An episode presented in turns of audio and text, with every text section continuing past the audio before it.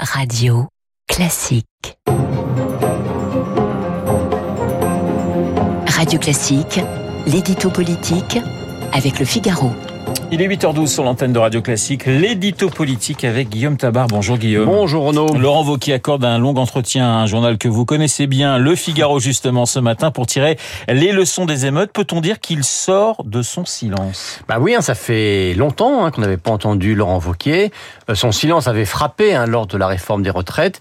Il avait surpris, déçu et inquiété une grande partie de ses soutiens, euh, à commencer par Éric Ciotti, le président de LR, qu'il avait pourtant contribué à faire élire.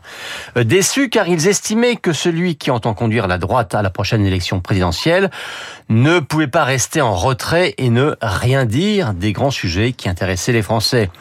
Alors cette stratégie pourtant était délibérée de la part du président de la région Auvergne-Rhône-Alpes, qui précisément parce qu'il a le regard fixé sur l'Élysée, ne voulait plus être dans le bruit médiatique ni réagir à chacune des, des polémiques du moment. Euh, cette priorité accordée au travail de fond peut se défendre, mais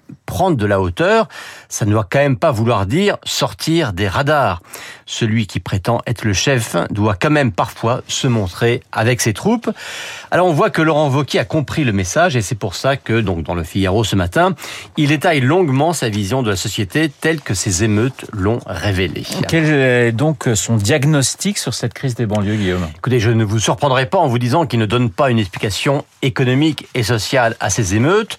Euh, comme d'autres avant lui, il estime euh, en conséquence hein, que la réponse n'est pas dans de l'argent supplémentaire à mettre dans les politiques de la ville. Mais il ne va pas non plus uniquement sur le terrain de la sécurité. Euh, pour hein, cette crise révèle un problème d'identité nationale. Ce qui s'est passé à ses yeux est le résultat d'une désintégration de l'État et de la nation, ce sont ces mots, lesquels se traduisent par une inversion des valeurs le délinquant qui devient la victime, le policier qui devient le coupable, l'école qui n'est plus un moyen d'émancipation mais un outil d'oppression, etc. Euh, il a aussi cette phrase choc. Hein. Les deux seules figures, dit-il, de l'autorité qui subsistent dans les quartiers sont le caïd et l'imam. Ça, ferait, ça fera grincer des dents, mais au moins le débat est posé. Alors Laurent Wauquiez invite Emmanuel Macron à une forme d'union sacrée. Ça veut dire qu'il propose de, de travailler avec lui? Non, car travailler avec le chef de l'État, ce serait faire une coalition. C'est ce que propose, on le sait, Nicolas Sarkozy, ou c'est ce qu'envisage Édouard Philippe pour 2027. Non, l'idée de Wauquiez est autre. C'est si on est d'accord sur certaines solutions, eh bien que le gouvernement les prenne maintenant et que tout le monde les soutienne. Euh, c'est séduisant, hein, mais parmi les solutions, il y a notamment l'expulsion immédiate des étrangers auteurs de violences. Alors l'opinion, oui, elle approuve cette mesure, mais il n'y aura pas là-dessus d'union sacrée des partis.